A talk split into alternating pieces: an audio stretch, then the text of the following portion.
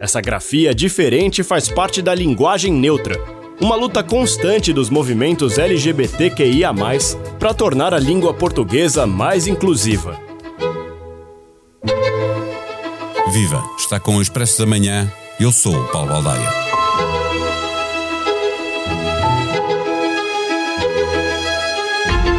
A identidade de género e orientação sexual é um direito de cada pessoa e não pressupõe a concordância e, menos ainda, a autorização das outras pessoas para existir.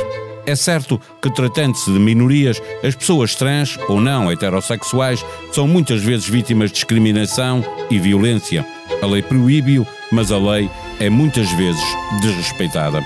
A vida é muito complexa e exige de todos nós um esforço para a perceber, porque somos chamados a aceitar os nossos filhos ou as nossas filhas, os nossos familiares, os nossos amigos ou as nossas amigas, quando eles ou elas se sentem um género diferente do que nasceram, quando eles ou elas se sentem atraídos ou atraídas por pessoas do mesmo sexo. Disse amigos ou amigas, mas poderia ter dito amigos, que na linguagem neutra significa que sou amigo delos. É exatamente por causa da linguagem e da definição de conceitos que a Fox Life, em parceria com a ILGA, lançaram um projeto para toda a gente saber do que falamos quando falamos de identidade de género e de orientação sexual. E daqui nasceu a polémica. Pacheco Pereira, no público, pôs em causa a utilização desta linguagem neutra, respondendo à pergunta porque é que todos não é todos nem todas. Ricardo Araújo Pereira, na revista do Expresso, questionou algumas definições deste projeto e Henrique Raposo, no Expresso Online, entendeu chamar a atenção para o facto da agenda transgênero se estar a sobrepor a todas as outras. A linguagem pode ser neutra na questão de género, mas nunca é neutra na forma como nos relacionamos com os outros.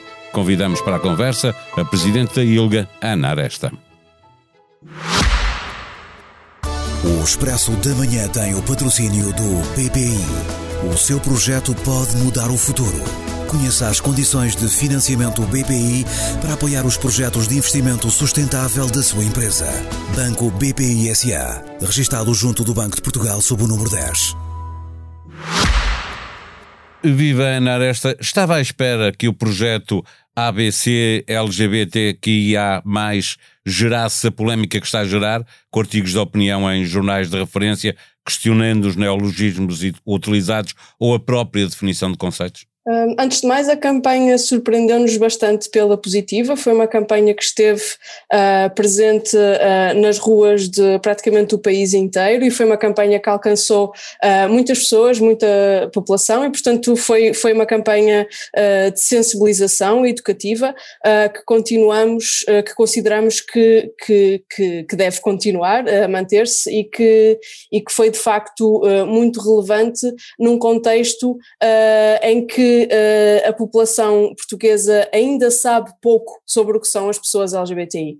Uh, nesse, nesse sentido, uh, em relação a, às polémicas, aquilo que ah, nós consideramos é que, de facto, sempre houve movimentos uh, tendencialmente mais discriminatórios das pessoas LGBTI e sentimos que é o que se está a passar neste momento, portanto é uh, mais uma vez um conjunto uh, de discursos uh, muito próximos dos discursos de ódio, que uh, tomaram esta campanha como veículo para, para trazer à baila o discurso de ódio sobre as pessoas LGBTI. Põe tudo no mesmo saco, olha para uh, o que disseram Pacheco Pereira, o que disse Ricardo Araújo Pereira, ou, ou o que disse Henrique Raposo, acha que, que o registro é o mesmo e que a intenção é a mesma?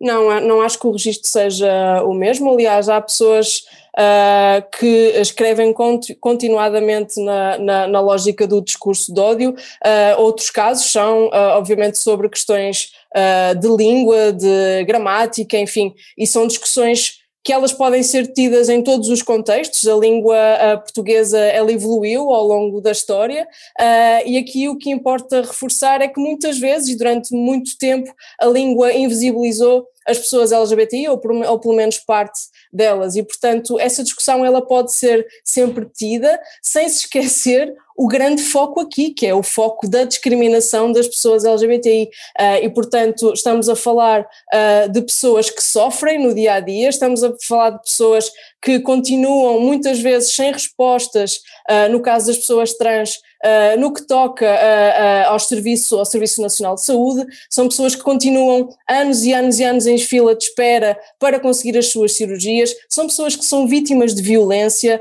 são pessoas que são vítimas de violência doméstica, sexual, violência psicológica e, portanto, esse deve ser o foco das nossas conversas e o foco da nossa discussão é como proteger as pessoas LGBTI e como fazer com que elas se sintam seguras nos seus contextos dia a dia, desde a escola, à saúde, à família, aos locais de trabalho. Já voltamos à questão da linguagem e a esta questão da polémica, eh, eh, dar o salto exatamente para onde estava a dar, para o combate que é preciso fazer para uh, uh, acabar com esta discriminação. Uh, todos nós carregamos uma herança cultural, parece-me que é evidente que há um gap geracional.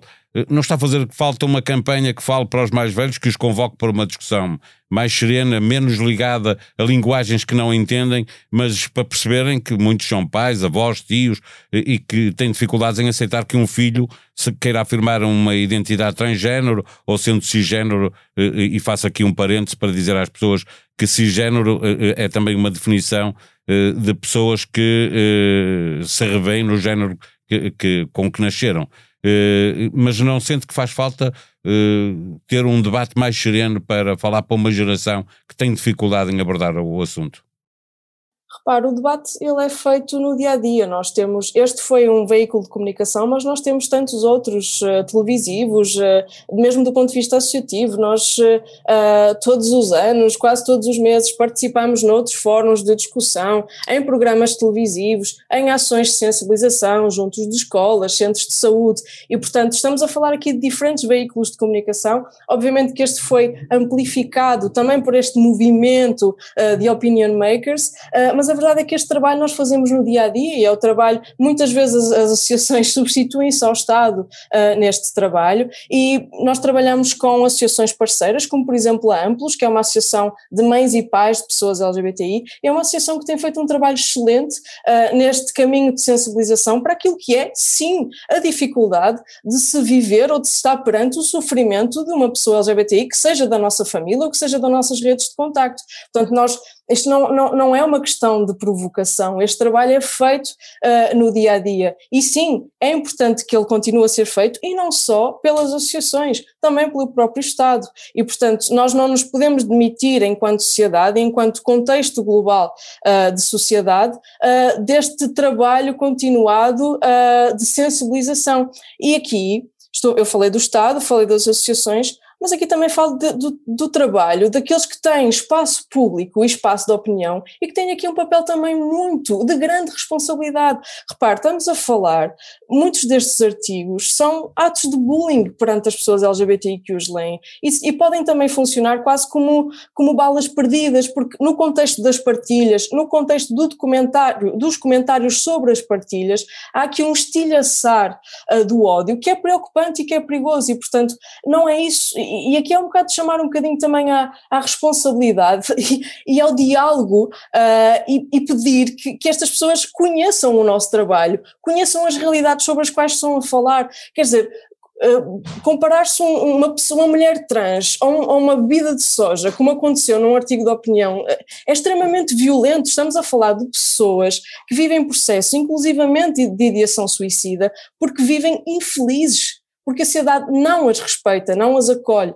E, portanto, nós temos de ter uma responsabilidade coletiva. Isto não é uma discussão meramente teórica, estamos a falar sobre pessoas. Eh, eh, deixe-me eh, perguntar-lhe se vê mais vantagens nesta polémica, no sentido em que é importante que se fale do assunto, ou desvantagens, porque pode contribuir, como estava a dizer, para um aumento de, de fobias. E já agora, a reação de muita gente, de, de, mesmo da comunidade ou fora da comunidade, mas uh, uh, aliados de, de, da comunidade que reagiram também muito mal e com alguma violência a alguns destes artigos. Aquilo que, que, que eu considero e que nós consideramos é de facto que um, tudo o que implica discurso de ódio uh, tudo o que implica discriminação, uh, seja ela do ponto de vista físico, seja ela do ponto de vista discursivo, é sempre mais danoso do que o ruído que possa causar uh, e do que a amplificação. Uh, portanto, aquele termo falem bem ou mal, mas falem, não se aplica a esta dinâmica dos direitos humanos, porque os direitos humanos eles demoram décadas a serem construídos e podem ser destruídos de um momento para o outro, e nós temos consciência disso. Uh, países como a Polónia, uh, com a instalação uh, do poder associado à extrema-direita, que no espaço de cinco anos todos os direitos humanos foram revertidos. Temos a situação dos Estados Unidos também, portanto, estamos a falar aqui de muitas décadas de trabalho que podem ser destruídos de um momento para o outro, basta a alteração de uma configuração política ou basta de facto haver movimentos sociais que imprimam violência sobre esta população e quem diz esta população diz outras populações tendencialmente discriminadas. Portanto, eh, não considero que de facto esta dita polémica eh, só prejudica e estes artigos eh, acabam por empurrar as pessoas LGBTI para, novamente, para o domínio do ódio, do medo, do silêncio, da vergonha. E não é isso que nós queremos. Nós queremos visibilidade, nós queremos que as pessoas se sintam bem na esfera pública e na esfera privada e queremos que possam viver consoante os direitos que estão plasmados na lei. E estão. E a diferença é essa, é que da lei para a sociedade vai um salto muito grande e é, aqui, e é isto que estamos a verificar e que temos verificado nos últimos dias. A luta por uma linguagem inclusiva, uma linguagem eh, neutra que, é, eh, que revela alguma dificuldade eh, para muita gente de, de adquirir, porque estamos a falar de mudar um modo de, de, de tratar pessoas que não se revêem numa linguagem binária. Uhum. É uma questão mais importante para as pessoas trans, pergunto, e se é uma, uma agenda que pela sua urgência sobrepõe à restante agenda da, da, da comunidade LGBT? Uh, neste momento, a questão associada às pessoas trans, ela vai muito para lá da língua. Ela vai, de facto, para uma realidade que é muito, muito, muito preocupante e que se nota com contexto de discriminação no trabalho, na educação e na saúde. Neste momento estamos mesmo com problemas muito graves uh, do ponto de vista das respostas públicas. Esse é o grande problema associado às vivências das pessoas trans. A questão da língua surge também porque, de facto, Uh, há pouca sensibilidade, há pouca noção sobre o que é que é ser-se uma pessoa trans, sobre o que é que é crescer-se num corpo que as pessoas sentem que não é o seu uh, e, e, numa identidade que lhes foi atribuída, mas que não é a sua, e a questão da língua surge aqui associada. Mas repare, nós vivemos num país que continua a discutir questões de acordo ortográfico. Certo. Portanto, Portanto, no domínio da língua, estaremos aqui, no, obviamente, numa, numa questão muito mais uh, complexa. Agora,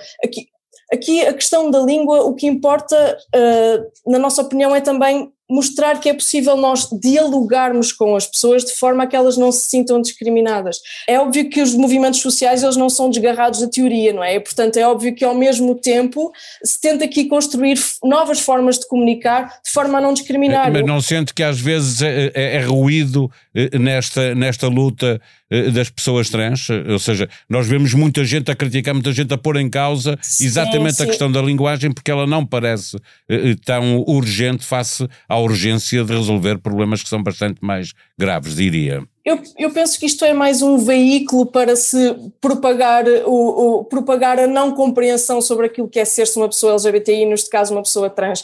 E, e, e há, um, há, um, certo sentido de, de, de ameaça ao, privilégio que não se compreende muito bem. Portanto, estamos a falar de vidas que não implicam, não impactam umas nas outras. Quanto mais, o mais que pode acontecer é, é, é a vida destas pessoas que criticam os movimentos impactar a vida de quem já está em sofrimento. E, portanto, a luta pelos direitos humanos ela não é estanque, nem é sequer uma luta que, que, que reúna acordos uh, constantes. Portanto, ela faz-se também uh, deste dia a dia, desta discussão, se este tema é mais relevante. Repare, nós aprovamos uh, o casamento entre pessoas do mesmo sexo sem garantir questões de parentalidade. Isso, na altura, foi uma questão altamente fraturante dentro dos próprios movimentos associativos, mas a luta pelos direitos humanos ela faz-se passo a passo. E, portanto, na altura, entendeu-se que seria importantíssimo aprovar a questão do casamento para garantir que mais tarde a população percebesse que as questões de parentalidade também faziam todo o sentido. E estamos neste passo agora na questão dos direitos das pessoas trans, que infelizmente vem no fim da linha. E como vêm no fim da linha, eh, também sofrem este ataque todo. eu, a, a nós, aqui o que temos de apelar é que quem está, quem escreve, quem fala, que venha conhecer a realidade, que dialogue com as pessoas trans, que venha conhecer o nosso trabalho. Temos as portas abertas, façamos uma reunião, trabalhamos em conjunto, percebamos de facto o que é que se pode fazer, porque estas pessoas também ocupam, e volto a repetir, ocupam muito espaço público de opinião, têm um papel de grande responsabilidade. Vamos dialogar, vamos perceber o que é que, o que, é que não se entende e o que é que se pode resolver. Eh, deixe-me fazer-lhe uma última pergunta. Orientação sexual e identidade ou expressão de género são eh, coisas diferentes. Ricardo Araújo Pereira, num texto bem humorado na revista do Expresso, coloca em causa as definições de gay, lésbica, bissexual, pansexual eh, que aparecem neste projeto porque elas omitem a, a atração sexual, admitindo apenas a atração romântica ou afetiva. Por que fizeram esta opção? Foi deliberada ou tratou-se de um lapso? Repare, no caso, uh, as, as, palavras elas, estão, elas podem ser descarregadas individualmente, mas se formos ler a definição de orientação sexual, ela fala de atração sexual. E depois o foco na, na questão de, das, das, das, pessoas lésbicas ou gays é, é, é, colocado nas questões afetivas, quer dizer, não nos parece que seja, não nos parece sequer que seja uma questão. Sim, as pessoas homossexuais têm atração sexual por pessoas do mesmo sexo, do mesmo género, quer dizer, há, há, é uma questão puramente linguística, estamos a desfocar-nos completamente daquilo que é o foco desta campanha e, portanto, sim, as pessoas LGBTI fazem sexo, as pessoas LGBTI têm atrações uh, românticas, não românticas, têm discussões, têm problemas em casa, têm famílias mais ou menos disfuncionais, quer dizer, são, são pessoas naturalmente iguais às outras, só não são tão iguais porque a sociedade não permite. E, portanto, sim, a questão que se levanta é qual é o problema? Para ler em expresso.pt, aqui há petróleo para 100 anos, mas a Venezuela só vende se o dinheiro não ficar bloqueado como no novo banco. Quer saber porque é que o vice-presidente Nicolás Maduro fez esta comparação? porque o novo banco usa a prevenção do branqueamento para travar retirada de dinheiro de entidades venezuelanas desde 2019 e remete o assunto para a Justiça.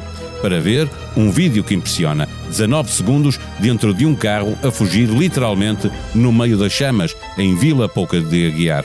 Estamos já na segunda quinzena de julho. Aproveito para lhe lembrar que vamos estar por aqui durante todo o mês de agosto. Subscreva o Expresso da Manhã na sua aplicação de podcast para ser avisado sempre que sair um novo episódio. E como não vamos estar sozinhos, sugiro igualmente que consulte a lista de podcast do Expresso e da SIC para decidir quem quer como companhia nas férias de verão. Este episódio contou com a sonoplastia de João Martins. Vamos voltar amanhã. Até lá, tenham um bom dia.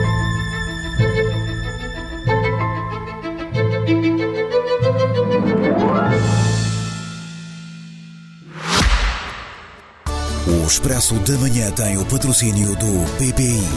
O seu projeto pode mudar o futuro. Conheça as condições de financiamento BPI para apoiar os projetos de investimento sustentável da sua empresa. Banco BPI SA. Registado junto do Banco de Portugal sob o número 10.